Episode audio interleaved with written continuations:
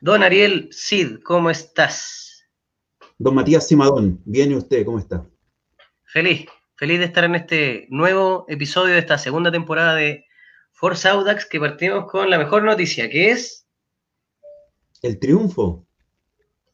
El triunfo por 2 a 0 ante nuestro, nuestro espejo, nuestro club sede, nuestro Audax de regiones.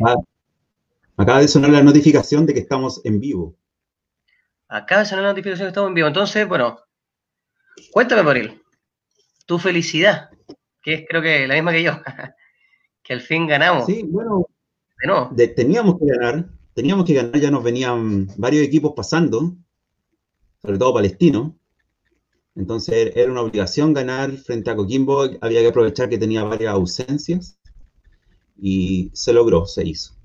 No me gustó a mí el partido en general. Sigo pensando de que no mostramos ningún padrón de juego, pero lo que, lo que podemos rescatar es que se ganó y, nuestros dos refuerzos debutaron. Así es. A mí no me gusta ser tan negativo. No, me carga ese, comentario. No, pero espérate, antes de, antes de ya empezar como a analizar un poquito más el partido, tenemos que dejar bien claro que ganamos en la jornada 18 contra Coquimbo Unido. Como dice Ítalo, le ganamos a nuestra filial. Saludos a Eduardo Orellana, que también está con nosotros. Eh, quedamos en la posición novena.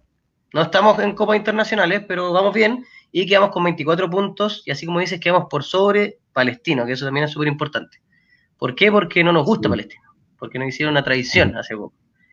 Así que, no, desde ese punto de vista yo encuentro que el equipo igual hay algunos temas súper valorables, como por ejemplo la consistencia del equipo, eh, la consistencia también desde el punto de vista futbolística, que se mostramos, no, nos mostramos sólidos detrás hacia adelante y que ganamos, que eso fue lo importante. Igual obviamente Coquimbo no venía con el mejor Coquimbo, llegaron súper poco al arco, pero eh, de todas formas se destaca siempre un triunfo porque al final eso es lo que queda en el papel y eso es lo que nos sirve para remontar en esta segunda rueda. Sí. ¿Qué es lo relevante? eso es lo relevante, sí, hay que rescatar siempre lo positivo. Se ganó, eh, debutaron bien los, nuevos refuerzos y bueno. Algo negativo, si hay algo negativo estamos cerquita de la, de la clasificación a la Copa Sudamericana nuevamente. No tenemos que alejarnos de ahí. Así es. Oye, y sí, bueno, lo único negativo yo creo que, del partido fue la lesión de Oso, que evidentemente no vamos a tener ningún tipo de información del club, más que algún tipo de publicación donde diga cuál es el tipo de lesión, pero tampoco el tiempo de recuperación. Así que nada, cuarta fuerza a nuestro capitán, neocapitán, que ojalá se pueda recuperar pronto, porque a mí un muy buen aporte Bozo en la cancha. Sí. ¿De qué, ¿De qué vamos a hablar hoy día? Tenemos cuatro temas importantes para hablar, Matías Simadón. Ya, el primer tema es que miren el polerón que me conseguí, que es poleronazo. Para todos los que son, ya, me siento viejo. Parece, parece original, parece original a mi vista. Es original, es original. Mira, qué bueno. Después de años de búsqueda, puedo encontrar al final este polerón negro que lo amo y que obviamente los hinchas más nuevos probablemente no, no cachen, pero en los años, en nuestros mejores años de Audax 2006-2007, sacamos unos pedazos de polerones de que ha sido muy difícil encontrarlos, pero lo encontré, ese es nuestro primer tema, que ya está cerrado. Así que ¿Cuántos riñones dejaste en prenda? Eh, mucho sudor y lágrimas, más que riñón. Pero pero no, pues vamos a lo importante que es que ganamos, que vamos a revisar obviamente el puesto por puesto. Tenemos una de las novedades de nuestra segunda temporada, que, mira, justo nos saluda tu hermana, que también le mandamos un saludito a, Romina, que nos hizo una recomendación y la tomamos y la, la vamos a implementar hoy día. Así que, Este es un programa mm, de, netamente nepotista. O sea, nosotros solamente le hacemos caso a nuestros amigos, parientes y nadie más. Así es. Así que mi hermana dice que hagamos algo, lo hacemos.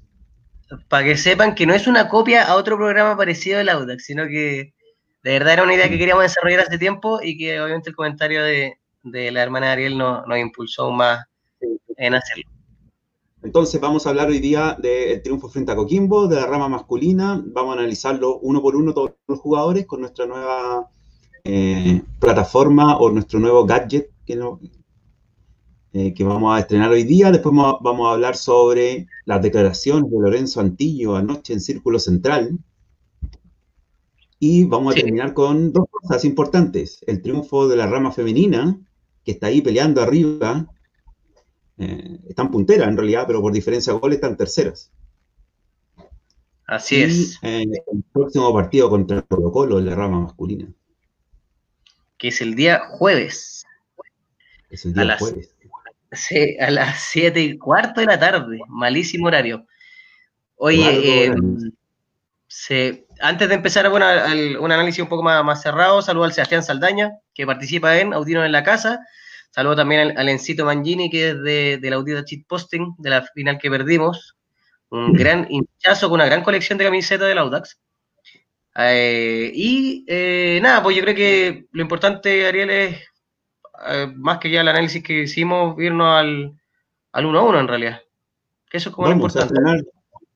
Bueno, también saludamos, saludaste a Juan Manuel, a toda la gente que nos está viendo hoy día, son, son varios, Juan Manuel Casanova, Eduardo Orellana. Eduardo Orellana, Romina. A le gusta este A todos, todos los que lo vimos, lo amamos. Hugo Chenone, Juan Oliva, eh, Esteban Reyes, Fabricio, Sandro Copa, Alan Ortiz. Saludos a ah, todos. Ah, mira, Alan, ex compañero. Viste, aquí este es un programa solamente que admite amigos, parientes. Un abrazo, Alan de los adictanos. Oye, mira, no sé si te diste cuenta, Ariel, que tengo tu polera atrás. Mira. Sí. ¿Viste? Estoy, la mía es un efecto especial en realidad. Sí, la mía es un efecto especial. Yo no tengo esta polera, está aquí atrás. Es, parte de la segunda temporada. Estamos implementando tecnologías digitales. Ariel está desnudo realmente. Todo lo que estamos proyectando en él eh, es por computador. Así que si se echa a perder la máquina y se, ve realmente desnudo, por favor apaguen rápido el computador y denunciennos. Porque eso nadie lo quiere ver. Oye, ya vamos por el, vamos con el 1 a 1, ¿no? ¿Te dica? Vamos, vamos, vamos. Ya, veamos si funciona. Ojalá que funcione. Sí va a funcionar, pues si lo probamos tantas veces. Ya, chiquillos, les presentamos la alineación de Audax. En nuestro 1 1 en nuestro estadio. En nuestro estadio, así es. Las butacas de colores, el lienzo de los tanos. Bonito. Todo, así es, todo, todo, y bueno, también tenemos todo lo que fue la banca, los goles, a nuestro entrenador Paqui, quienes todos posaron muy felices por las fotos con las que lo estamos mostrando. Entonces, como siempre, se parte Ariel por el arquero, Joaquín Muñoz. ¿Qué opinión te dio Joaquín en el partido de... No, no tuvo mucho trabajo en realidad, Joaquín pero cuando fue requerido, voy a decir una palabra, una frase cliché, cuando fue requerido, respondió. No hay mucho más que opinar y además, bueno, sabemos que tenemos a Debeki lesionado, no sabemos por cuánto tiempo. Es una, es una lesión bastante difícil de reproducir el nombre, pero por lo que estuve leyendo, dependiendo del grado de la lesión, es entre tres semanas y meses, porque puede requerir solamente uso de cabestrillo u operación. Así que lo, más probable es que vamos a tener a De, a Becky fuera por lo menos un mes, yo creo. Oye, y, y pero De Becky, ¿hasta cuándo tiene contrato con Audax? Porque habían rumores de que ya De Becky se estaba como, después de esta lesión, despidiendo de Audax, que esto ya hubiera sido todo con Becky. es probable, ¿no? sí, si la lesión es más grave de lo que se piensa, lo más probable es que no siga. No, no, o sea, no se sabe si o sea, tiene contrato hasta fin de año y no hay opción de compra. Es un préstamo, así que debería irse. No sé si ahora, no es que lo estemos echando, pero no sé qué decisión van a tomar ahí. Pero lo más probable es que siga Muñoz de aquí hasta fin de año. Hasta fin Oye, de año. y, a propósito, y a propósito de, la portería, tuvimos al Juaco Muñoz, que a mí me encanta como arquero. Yo encuentro que tuvo un muy buen partido, a pesar de lo que digan todos. No, sé que no tuvo mucho trabajo, pero para mí me gusta el Joaquín Muñoz porque siento que se lo ha ganado como como que le pone ñeque y cuando le toca obviamente que destacan su habilidad y su reflejo, le falta siempre lo que estamos diciendo, el trabajo los pies, etcétera, pero me llamó la atención que en la banca estaba ahumada. Sí. Es porque, ¿Qué pasó porque se lesionó, se lesionó nuestro otro arquero también. García, Joaquín García. García. Joaquín García se lesionó, tiene un E15 creo en el pie, no me acuerdo muy bien la...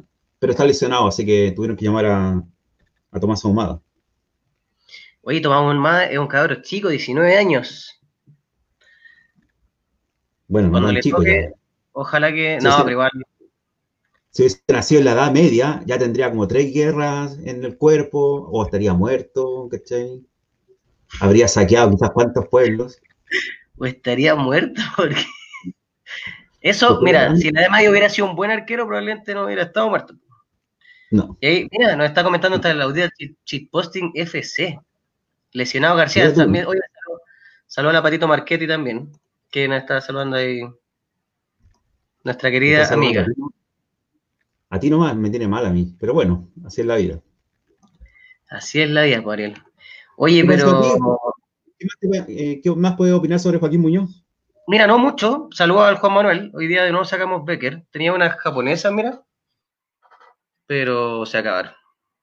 Cervezas japonesas. Bueno, eh, no, bien, Joaquín. Bien, bien, Joaquín. Ojalá que lo importante, yo creo, de, este partido, que bueno, fue la vuelta, aunque al final no hubo como un, plazo como muy largo de descanso, sí yo creo que nos va a dar, o nos debería dar como esa confianza por lo menos para llegar el partido del jueves con el Colo. Entonces, mientras más minutos le pueda tener Joaquín, a pesar de que no tenga mucho roce, no le tiene mucho pelotazo, igual es importante para que llegue mentalizado.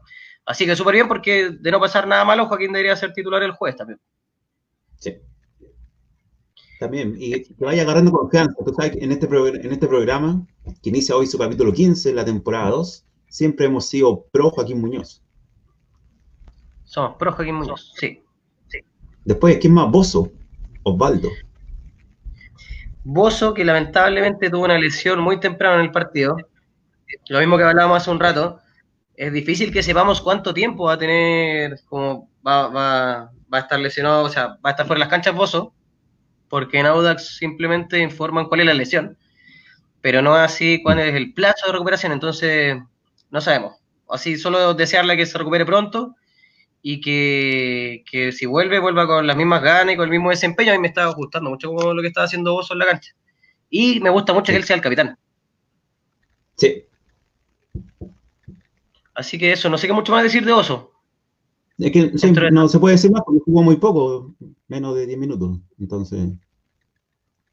Fueron sus mejores 7 minutos en cancha, se podría decir.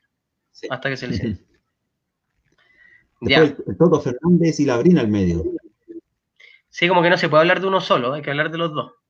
Hay que hablar de los dos, sí. No, bien, súper bien. Aparte de que Labrín se metió un golazo de cabeza. Crack. Qué grande Labrín.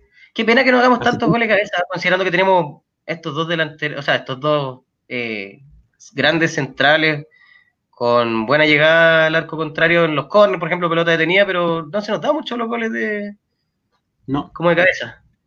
Me acuerdo que, hubo un gol de, de Toto Fernández, ¿te acordás? Hace como dos años atrás o más, contra Colo Colo.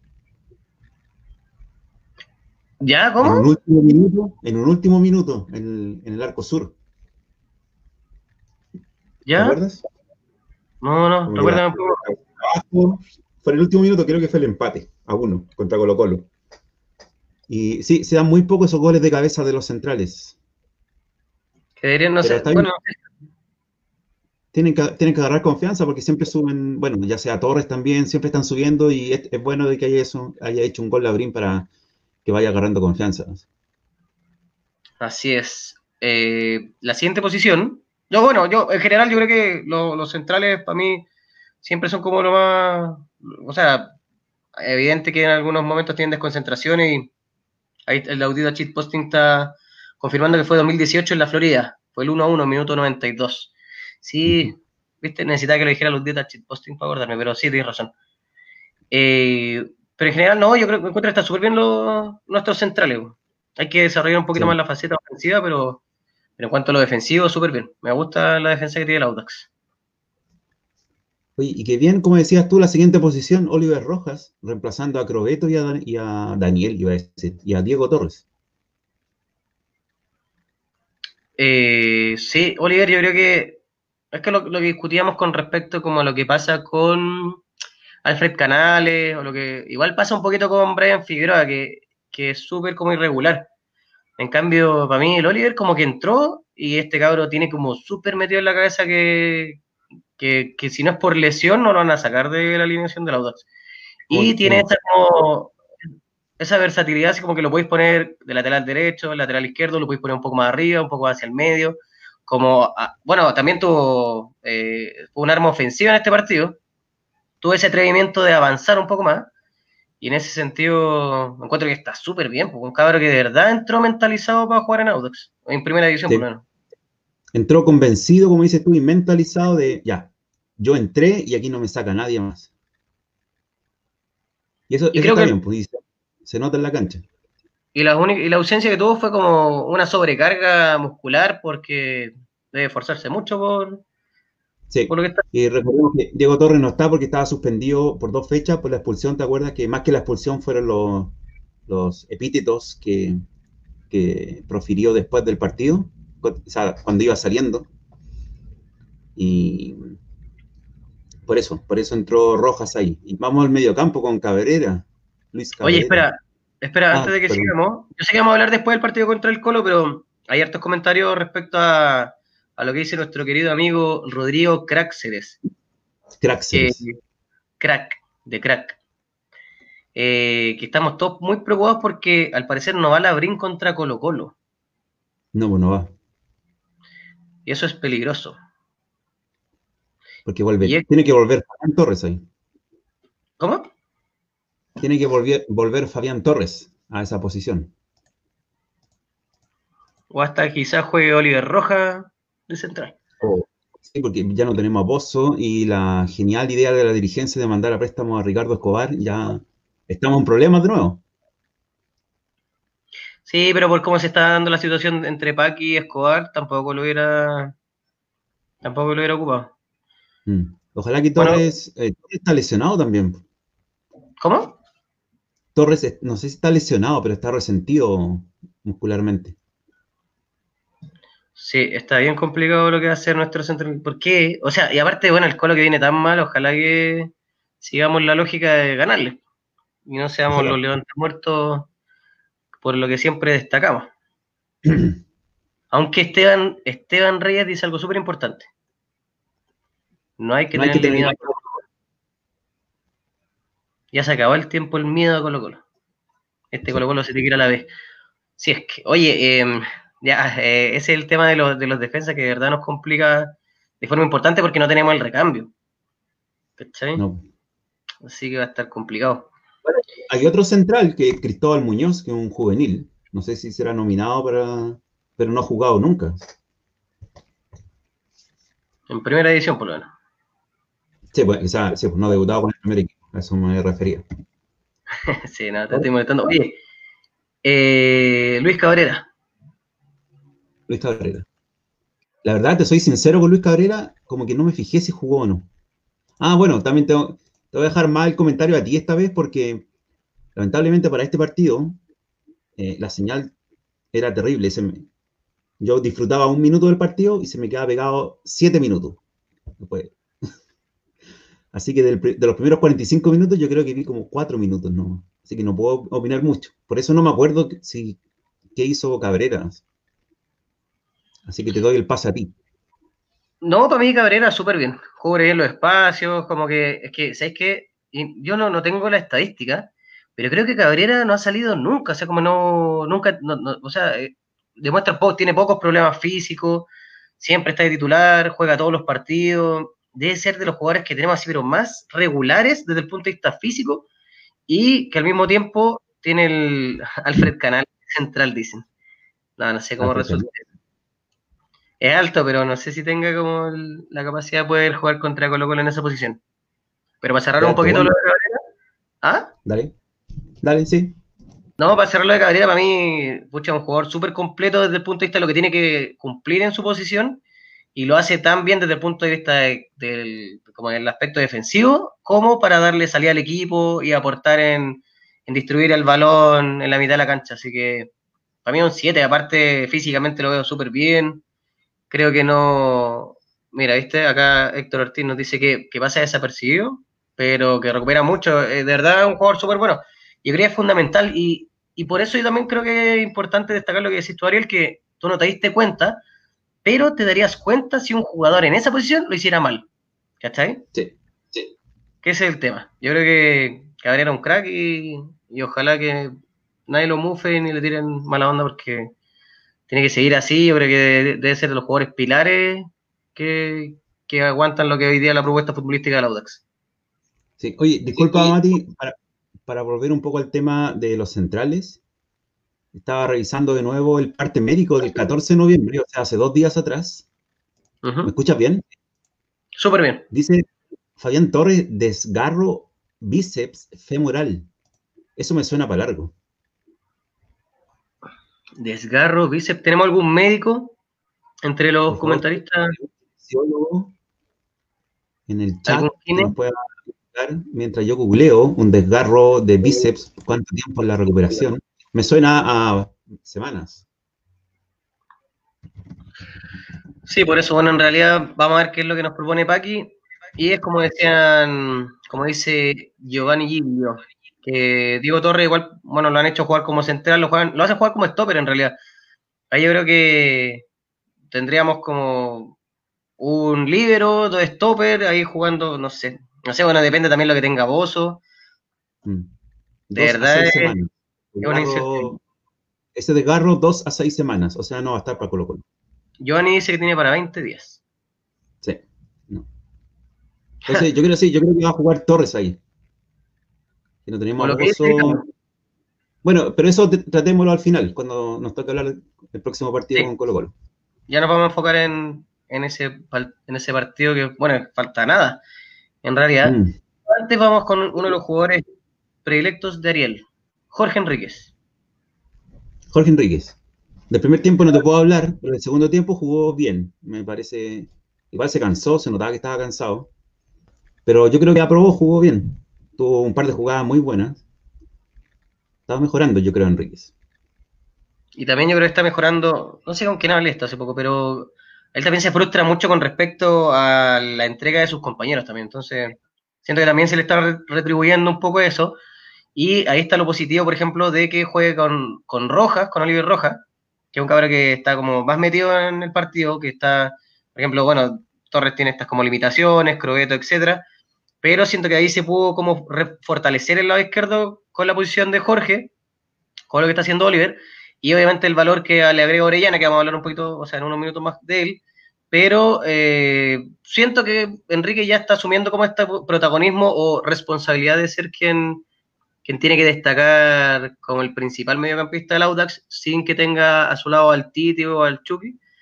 Y en ese sentido, el desgaste físico evidente que, que puede generar que lo cambien, pero, pero eh, así como a grandes rasgos, siento que Jorge Enrique es de los mejores jugadores que tenemos en Audax. En todos los sentidos. un pequeño paréntesis también, para poder también promocionar otro programa, el, dedicado al Audax, el Museo Audino, en su capítulo, eh, no el, sí, el anterior, ellos hicieron, no, hicieron un, un, análisis de la primera rueda. ¿Ya? Y ahí están los jugadores que más han jugado, eh, que tienen más minutos en Audax en los primeros 17 partidos, y Cabrera, y hay otro más que salía, que no me acuerdo, parece que era de Becky. Son los que más habían jugado en la primera rueda, para que vayan a Instagram, el Museo Audino, y vean la columna táctica. Hicieron un buen análisis ahí nuestros amigos José Luis Barbayelata con, tenía de invitado a Giovanni Grondona. No, Giovanni Grondona se llama, o es el, es el, el dirigente argentino. Me confundí de nombres. Sí, Giovanni, el yo. Sí. Y José Luis Barbayelata es quien hace la, columna táctica que yo también nunca me la pierdo, de verdad. Es súper positivo eh, como el análisis que hace y no, ahí está bacano, sí, de verdad me gusta lo que hacen los chiquillos del Museo Audino. Especialmente la columna. Está, está, en Instagram, el Museo Audino, y la columna sale en Instagram TV. Así es. Vamos con Brian, un asco, Figueroa. Un Brian que nosotros estuvimos pidiendo harto, pero que tiene esto que tiene Brian, que es, irregular, Brian, yo creo. De repente tiene partidazo, juega súper bien, y uno dice, la raja, encontró como su espacio, encontró su rol, encontró su posición en la cancha, y de repente tiene partidos que donde se nota que está un poco más desconectado, como que le cuesta entrar en el funcionamiento del equipo. Eh, obviamente es chico, es eh, eh, por edad se entiende que todavía le falta un poco de, bagaje para poder subsanar este como tipo de irregularidades, pero, pero a mí me parece súper bien que juegue, que tenga rodaje, especialmente en estos partidos donde finalmente el saldo es positivo y nos sirve para que también él reflexione un poquito y, pueda implementar en próximos partidos como para lo que lo necesitamos, que se transforme en un arma ofensiva y, de, y que aporte al gol. Sí. Yo no, no tengo mucho que decir porque no lo vi en el primer tiempo y en el segundo después lo cambiaron, entonces nos quedamos con tu certero análisis. Gracias, Ariel. Para no, crear, polémica, me voy a convertir en un periodista eh, deportivo chileno. Me quedo con tu certero análisis, Matías. Gracias por tu certero comentario, Ariel. Oye, y el certero comentario también del SEA Saldaña, que dice que le falta creerse más el cuento aquí, pegarle más desde afuera y encarar. Igual yo siento que, afuera.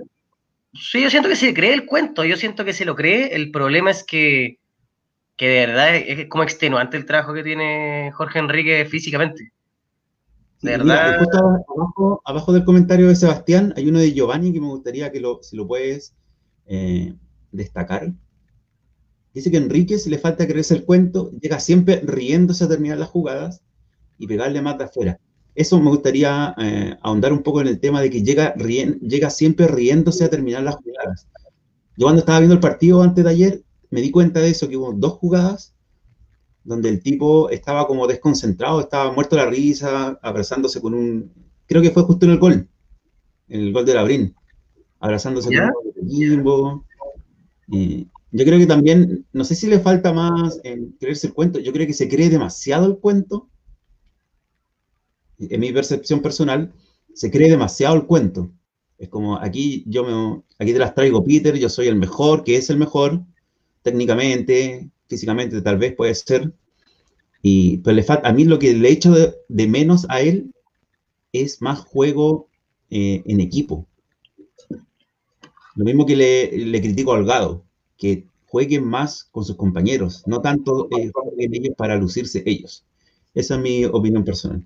Adelante, estudio.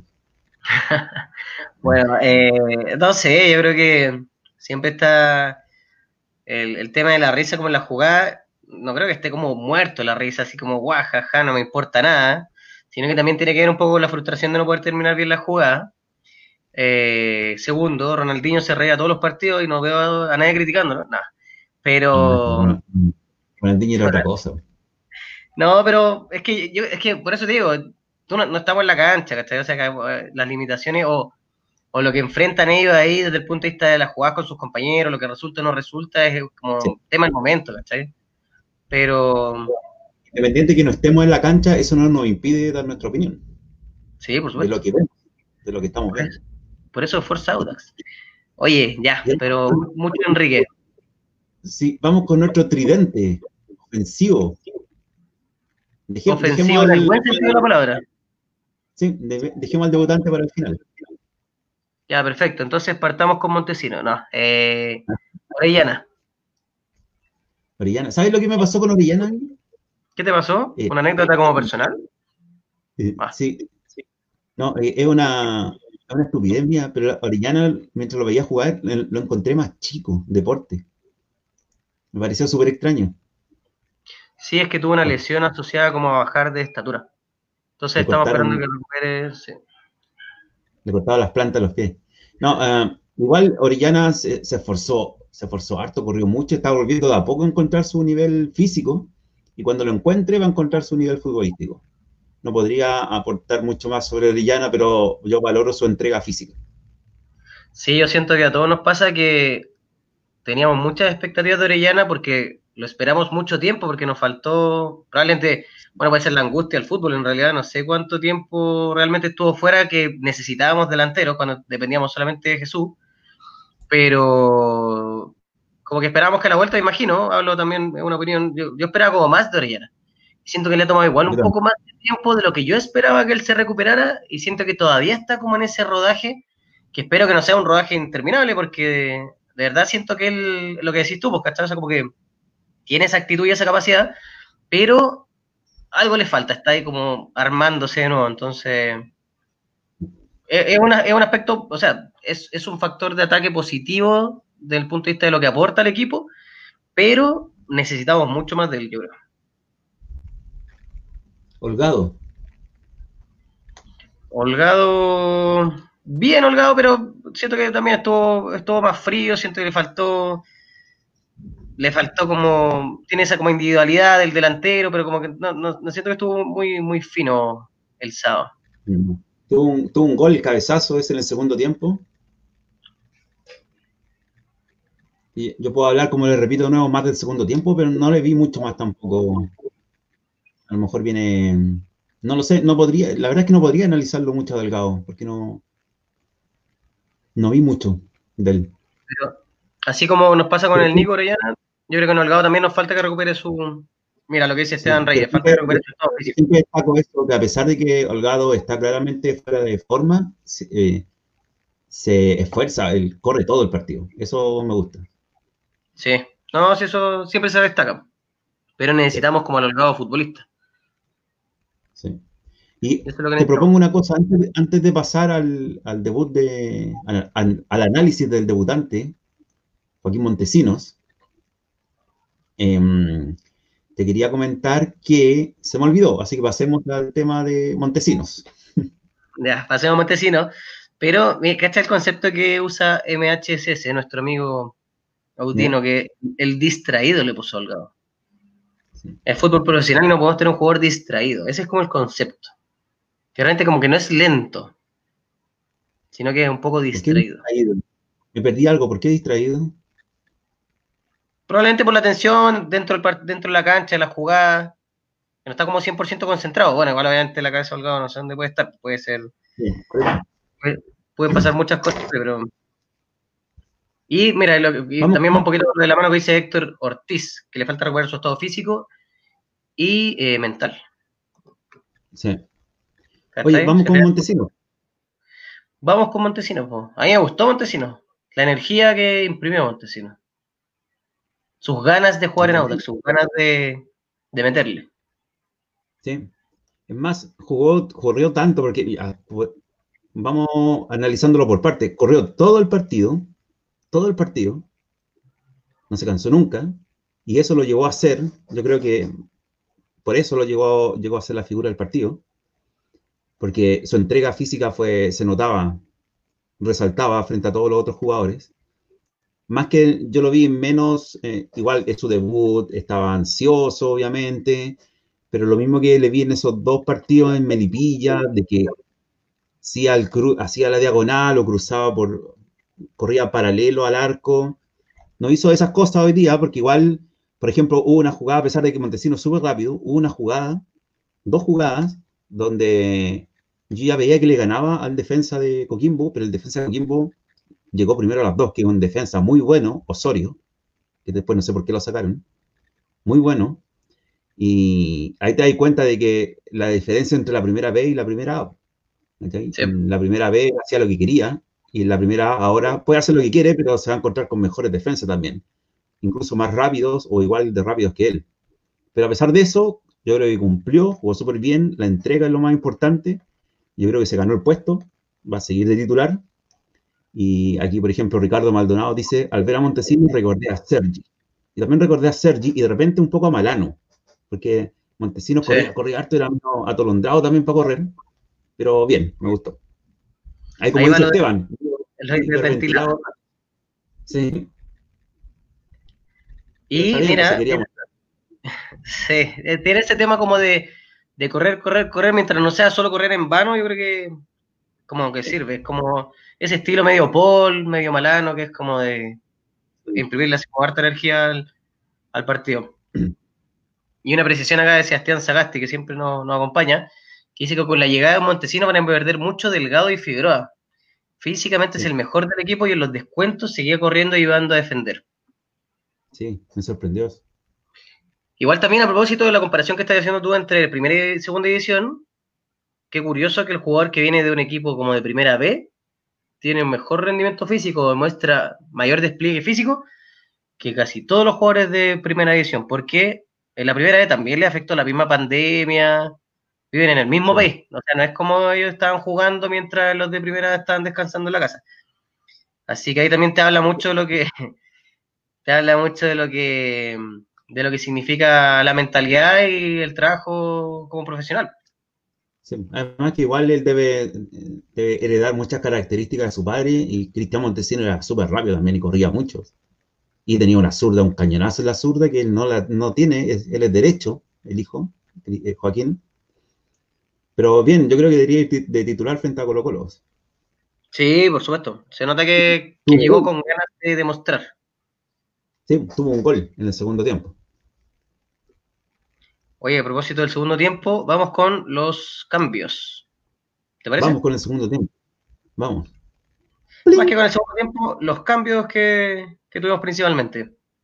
Aquí podemos apreciar que, bueno, Bozo se fue a los 7 minutos por Nico Fernández. ¿Qué apreciación te dio Nicolás Fernández? ¿Volvimos a tener a ese Nico Fernández que en algún momento a todos nos, nos deleitó con su fútbol? ¿O le falta un poco? aún no, pero como que mostró algunos visos de que va en camino.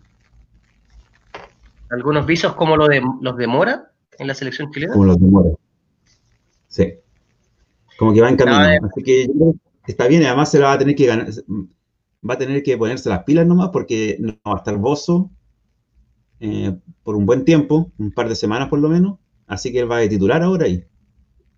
Sí, pues. Porque por el otro lado, si bien va a volver Torres, lo más probable, pero Torres yo creo que le van a poner de central, porque no tenemos más central, así que Oliver Rojas va a seguir por ese lado.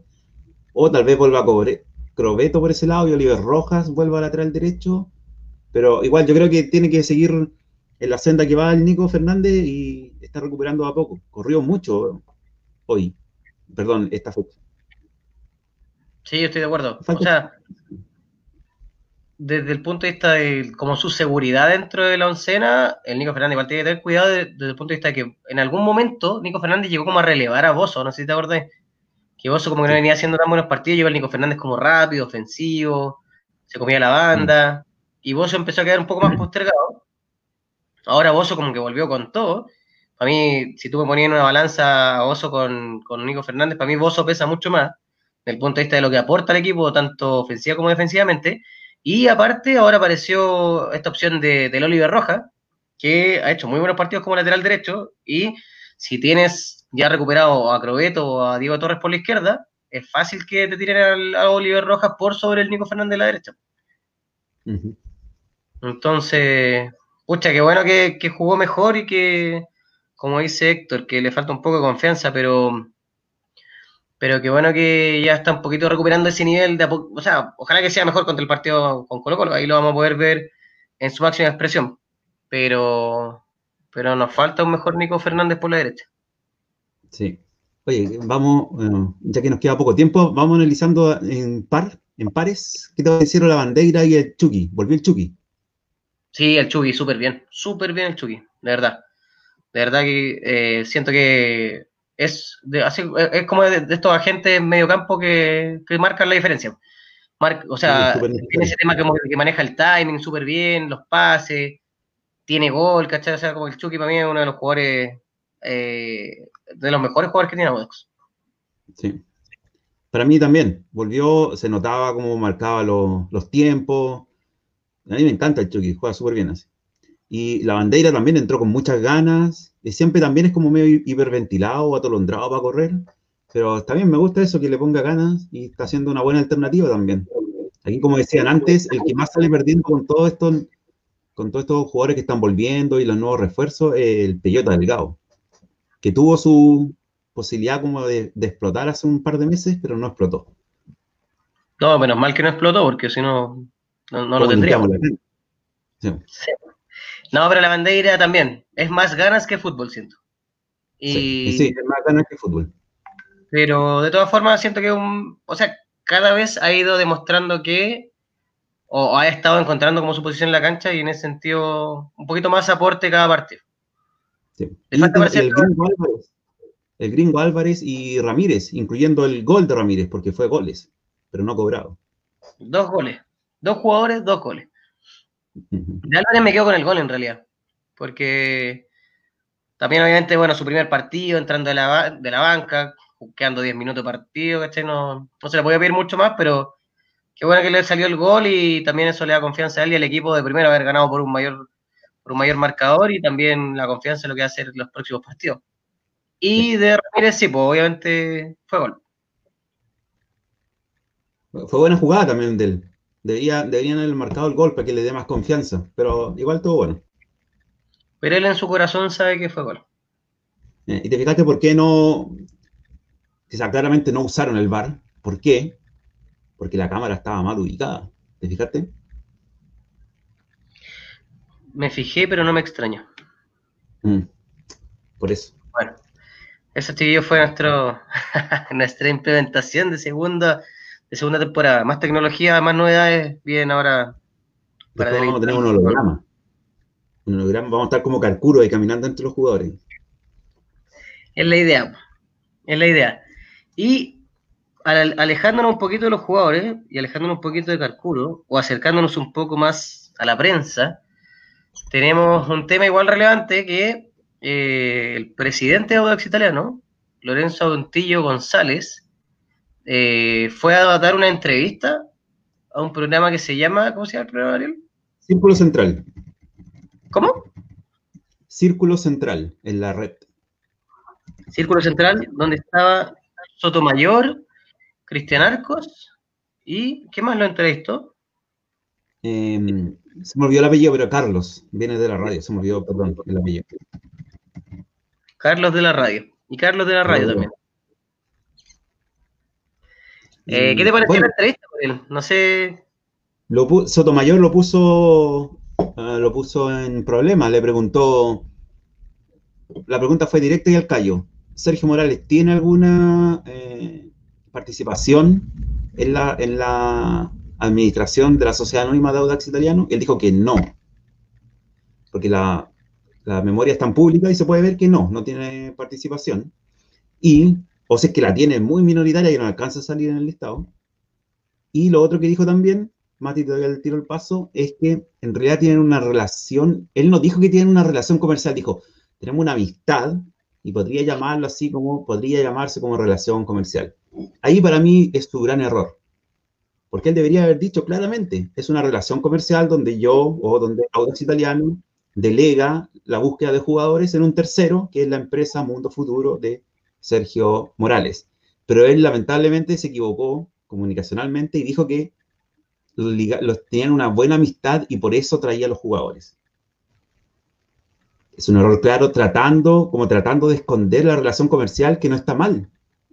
Entonces, para mí, la sensación que a mí me quedó es que algo mal hay ahí, hay algo raro. El mismo Sotomayor le dijo, pero eso es muy, em, no es muy, eso es eh, el hecho de que él traiga, eh, traiga jugadores solamente de un proveedor, si lo vemos como empresa empresa, de un proveedor, ya es cuestionable, porque si tú tienes una empresa, tú no contratas solamente de un proveedor, pues tienes que ver entre más proveedores, tienes que ver las mejores alternativas, al menos tres cotizaciones. Entonces aquí, la mayoría de los jugadores, que son 20 en Audax, el mismo Antillo dijo ahí en la entrevista, dijo, si ustedes ven la plantilla de Audax, hay otros jugadores que vienen de otro corral. ¿Pero cuántos son? ¿El 1%? Porque actualmente 20 son de Sergio Morales, son de Mundo Futuro, el 95% de la planilla. Entonces, eso obviamente crea un problema en una empresa que se dice ser seria, obviamente crea un problema porque tú delegas, él mismo dijo que los jugadores nacionales se los entrega a Sergio Morales para que él se los traiga. Y obviamente Sergio Morales le va a traer los jugadores de su corral, no le va a traer otros jugadores, porque no es negocio. Entonces, las opciones de traer los mejores jugadores, o los jugadores más eficientes, o el perfil que busca Audax, se achican solamente a los que tiene Morales, que también hay que ser un poco justos, que Sachica era lo que tiene Morales, pero Morales tiene el 80% del mercado. En el fondo, igual eh, es casi todo el mercado, pero igual hay como, no, no creo que sea el 80%, pero igual hay como un 25% del mercado que queda afuera. de jugadores buenos. Por ejemplo, con esto te doy el pase de Melipilla. ¿Te acuerdas, que trajimos al Rayito fue en salida una vez? Y era Joaquín Montesino. Pero no trajimos al mejor jugador de Melipilla, que no es de Sergio Morales, que es Mario Sandoval. ¿Cachai? Entonces, ahí, ahí, hay un, ahí, hay un, problema. Después el mismo Sotomayor en el tweet, no en la, en la, entrevista, dijo que Antillo debería ir, debería dejar la presidencia. Por este, por este tema, no puedes, no puedes tener, no puedes externalizar el, el, el activo más, o la, eh, la labor más importante de tu equipo, de tu empresa, porque tu empresa después quiere vender, ese es el negocio de Audax. No puedes externalizar lo más importante en una sola empresa. Y más encima, como él mismo dijo, y estaba la entrevista en la red.cl, basados en la amistad. O sea, ni siquiera en eh, el, profesionalismo, la trayectoria de Sergio Morales. No nombró nada de eso, solamente la amistad, que me parece muy cuestionable. Matías. Gracias, Ariel, por el pase. Eh, primero, el periodista que te faltó es Coque Evia Jr., los que vimos Tic Tac en Canal 3. O sea, en Canal 7, la teleserie. Sí. ¿No? no era otro, Carlos, se llamaba, pero no importa, después vamos a encontrar el apellido. Ya. Eh, no, o sea, respecto, yo no, yo no pude ver la entrevista completa. Sí vi algunos comentarios de Antillo, del presidente Laudax. A diferencia de Romina, eh, siento que hay mucha, o sea, hay muy poca preparación comunicacional de, de Antillo, comete muchos errores en todo lo que dice, se contradice constantemente. Habla, por ejemplo, que hay clubes que, bueno, que yo encontré muy ridículas, como el comentario, o sea, como el, las frases que fue como, no, hay clubes que están muy mal manejados, que, son un desastre. Y abre le pregunta, ¿cuáles? Bueno, Coquimbo, eh, eh, Calera, y le dicen, ya, pero Coquimbo lo maneja eh, Morales. No, no, pero Coquimbo anda súper bien en copas internacionales, igual que Calera, ambos tienen un estadio, entonces es una serie como de contradicciones y, argumentos un poco ridículos, que eso, bueno, parte primero por una mala preparación desde el punto de vista comunicacional personal o como presidente de un club de fútbol, porque cada comentario se lo consultaban y él entraba como en generalidades. O sea, por ejemplo, lo mismo de, Morales. Este tema de decir que, era como una que, que, hay una muy buena amistad. No, pero de verdad, no, no es amistad, es un trabajo como profesional. No, entonces, no, no un trabajo profesional. Entonces, O sea, como que le falta un poco ese. Si, quieren, si quieren, pueden llamarlo como un acuerdo comercial, como que no tenía claro. Y en el fondo es súper claro decir, si yo fuese Santillo, digo, bueno, tengo una relación comercial con la empresa Mundo Futuro que me provee de alternativas para yo contratar jugadores. Súper simple. ¿Para qué empezar a irse por el lado de, hoy la amistad, de que critico, hay, hay, equipos que no tienen ni siquiera infraestructura, como Coquimbo dice, pero ¿por qué critica a Coquimbo? No, no, Coquimbo no, viene, haciendo, viene haciéndolo bien. Claramente quiso decir otro equipo, pero se confundió. Eso es porque no, por eso dices tú. Es que él, él, tiene una mala preparación de fondo del argumento que él quiere posicionar respecto a lo que está haciendo en la entrevista. O sea, hasta cuando le preguntaban por el tema de la misma, de la misma votación que él está intentando impulsar y está impugnando la anterior, le preguntan, ¿y, qué, qué, está haciendo usted? ¿Usted está haciendo campaña? No, yo no estoy haciendo campaña, yo estoy, estoy velando porque mejore el fútbol y puros, puros como espacios comunes, no dice nada serio, no dice nada concreto. Para mí, de verdad, fue una entrevista súper negativa para, para cómo habla de él, de lo que él quiere como presidente de la NFP, porque no dijo nada también habla muy mal de él como presidente de Audax porque parece que, mira, hay dos opciones. Uno, parece que no cachará nada. Y segundo, demuestra como lo débil que es Audax desde el punto de vista como dirigencial para este tipo de negocio. O sea, mira la Católica, mira otros clubes que se las arreglan desde el punto de vista de la gestión del Tati Buljuasic, que tiene muchos contactos, tiene mucho bagaje, tiene historia, obviamente, un jugador que, eh, que o sea, yo pagaría por tener al Tati como gerente deportivo Audax porque se nota que hay un trabajo estratégico detrás de lo que hacen en Católica para poder siempre tener buenos jugadores que no siempre compran, sino que van como por opción de préstamo. Pero mira la cantidad de jugadores buenos que han tenido y el rédito que eso significa, que estar siempre en primero o segundo en todos los campeonatos. Eso es lo primero. Y eso también te demuestra, tristemente, para todos los que somos hinchas Audax, que el Audax no tiene ningún tipo de estrategia en ese sentido. No hay trabajo. ¿Qué tenemos? Tenemos una, una relación de amistad con el compadre que tiene como una especie de monopolio, que tiene su corral de jugadores, que es el único corral desde donde sacamos jugadores, nada más. Y es más, y lo peor de todo, si hay una relación de amistad, imagínate qué va a pasar el día que se acabe esa amistad. O sea, el día que se acabe esa amistad, vamos a perder a todos los jugadores de Audax y vamos a tener que, no sé qué vamos a hacer. Porque si esto es de amistad, cuando se enoje Antillo con Morales, o cuando Morales se enoje con Antillo, ¿qué vamos a hacer ahí? Si al final no va a pasar los peores jugadores. Quedó, quedó muy mal, estaba muy mal preparado eh, comunicacionalmente. Fue la entrevista como que, ya voy a ir a la entrevista, me tengo que preparar. ¿Qué me voy a preparar? Si esto ya me lo sé, son periodistas nomás. Voy. No se preparó antes. Creo que, creo que él subestima mucho esto. Creo que él, piensa que él piensa que es más simple. ¿Qué más Y ojo, ojo que, por ejemplo, del corral de, de Sergio Morales, Vienen el Chucky, el Todo Fernández, Holgado, vienen buenos jugadores, Ledesma. Yo no critico a los jugadores que han llegado, han llegado muy buenos jugadores gracias a Morales. El problema es que es lo mismo que dices tú, es como un monopolio, estamos ahí en el monopolio. ¿Por qué todos los jugadores chilenos tienen que venir de su corral? Porque hay un acuerdo comercial, está bien, es entendible. Puede ser eh, discutible. Yo como empresa, a eh, ese nivel, yo no lo haría, yo tendría tres, cuatro proveedores ¿cachai? Para que, me, que me den todas las opciones, para no perdernos jugadores como Mario Sandoval, o lo mismo que hace la Católica. La Católica saca, sabemos que es la mejor cantera de Chile con Colo Colo, entonces saca, saca jugadores como locos y como son tan buenos que no, los mejores quedan en el equipo y los otros los mandan a préstamo y está lleno de jugadores de la Católica a préstamo en todo, en todos los equipos, menos en Audax, ¿cachai? Porque esos jugadores vienen, los jugadores chilenos de Audax vienen de, del corral de Sergio Morales, que a pesar de eso, han llegado buenos jugadores de Sergio Morales. El problema es que, lo que todos sabemos, la política del club. ¿Cuál es la política del club? ¿Salir campeones con esos jugadores? No. A esos jugadores los seducen, les dicen, ah, bienvenido al Audax, aquí te vamos a tratar súper bien, va a tener buenos sueldos, la ciudad deportiva, va a trabajar súper bien y en un par de años o en un año te podemos vender afuera. Y los jugadores, ah, felices. Esa es la política. Entonces los jugadores están felices, los técnicos, los dirigentes están felices, ¿Por qué? Porque si el juego le va bien, se venden afuera y se recupera los costos que han incurrido en todas estas negociaciones. Oye, y, dos cosas. Uno, yo no critico los buenos jugadores de Morales, yo critico los malos solamente. Eh, me refiero a que aquí también con todo lo que pasa con, Morales, eh, te desnuda una realidad de Audax que nosotros tenemos a un gerente deportivo que es De Paul, que es creo que hermano del De Paul que estaba en la Universidad de Chile, él es nuestro gerente deportivo. ¿Sí? Ah, de Pablo solo.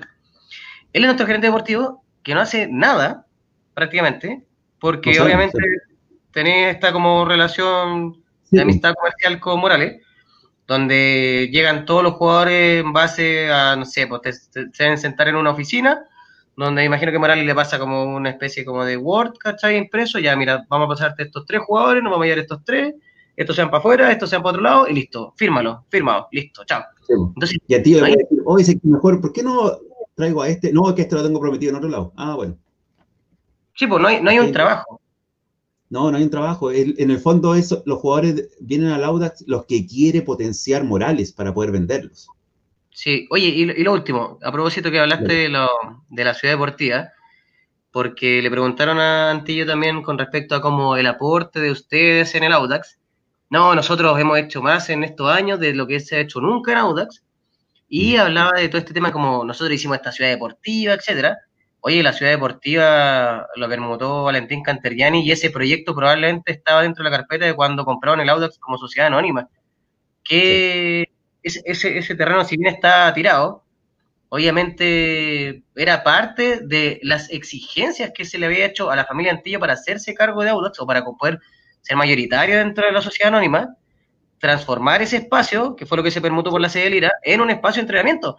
¿Y qué inversión más grande es si son cuántas canchas de fútbol que no tienen ni una galería? O sea, ¿de verdad está destacando eso? El terreno. Nosotros sabemos que el negocio en todas estas cuestiones es el terreno.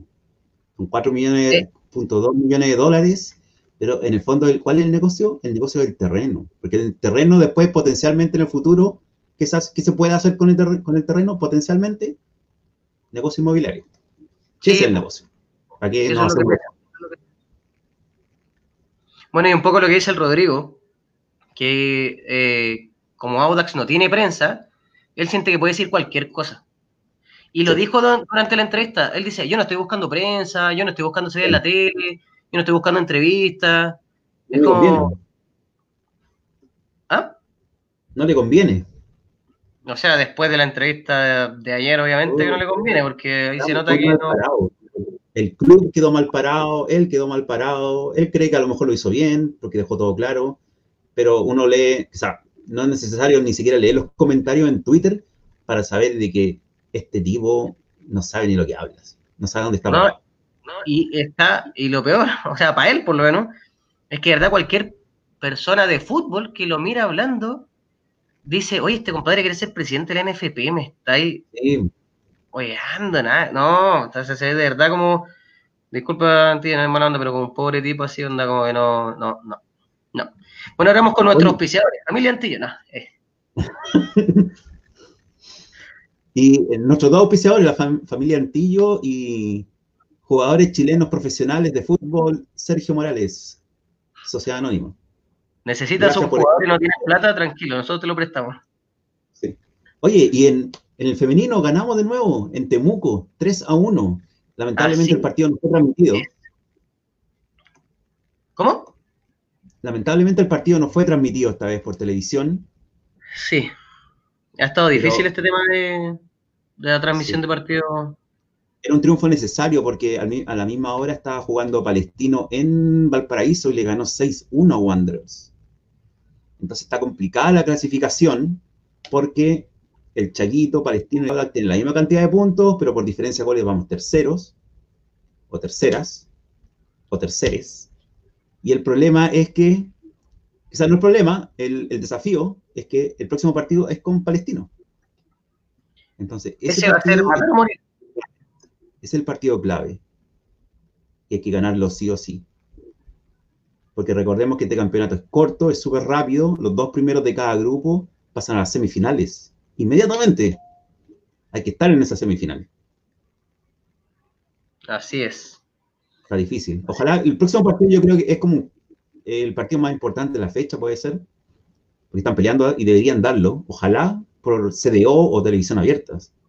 No creo que haya yo había Ariel, yo había escuchado que mm, que por ejemplo, ah, bueno, es que ya no estamos en Copa Sudamericana, pero era como una exigencia para los clubes que están en Copa Sudamericana, como fomentar su fútbol femenino, darle un... Tienen que tener la rama femenina. ¿Cómo? Tienen que tener por obligación la rama femenina funcionando.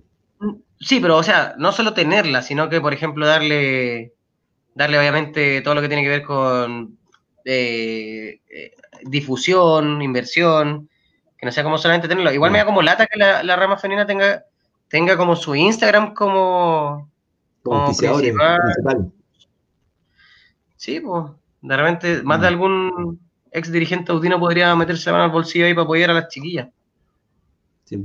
Yo creo que igual las chiquillas deben estar abiertas a recibir cualquier tipo de, eh, de ayuda económica que les puede servir para financiar los viajes, para financiar, no sé realmente quién financia los viajes, ahí estoy hablando desde la ignorancia, eh, pero por lo menos para pagarse sueldo. al final eh, es su tiempo. Mira lo que dice, lo que dice Romina Sid, dice que el equipo femenino viajó nueve horas en bus y apenas descansaron antes del partido. Entonces eso, eso no puede ser. Ah, eso, eso es otro importante que después podemos andar en el futuro. Don Gino Barducci dice que Audax tiene 9,5 hectáreas. ¿Cuánto ocupa la ciudad de campeón? ¿Cuánto Don Gino Barducci. Eso dije, Don Gino Barducci. Ah, te entendí, del Gino Barducci. No, Don Gino Barducci. Sí, porque en el fondo no todas las hectáreas que Audax tenía en las Vizcachas se ocuparon en la ciudad de campeones. Hay un remanente. Entonces, para que, para que vean por dónde va el negocio. Creo que ya estamos todos menos claros para dónde va ese negocio. Sí.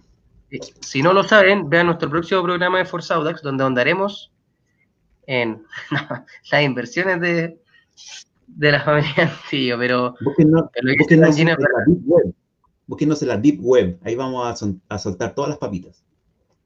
Oye, y para confirmar un poquito, no sé si tú lo, lo dijiste así como con todas las letras, pero Audax juega con Palestino el domingo 22 a las 16 horas. Exactamente. en dos semanas más.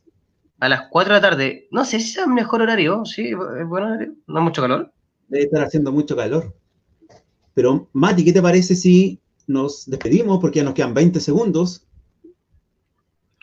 Así es, chiquillos. De verdad, este, bueno, agradecer la compañía de nuevo nuestro primer capítulo de la segunda temporada.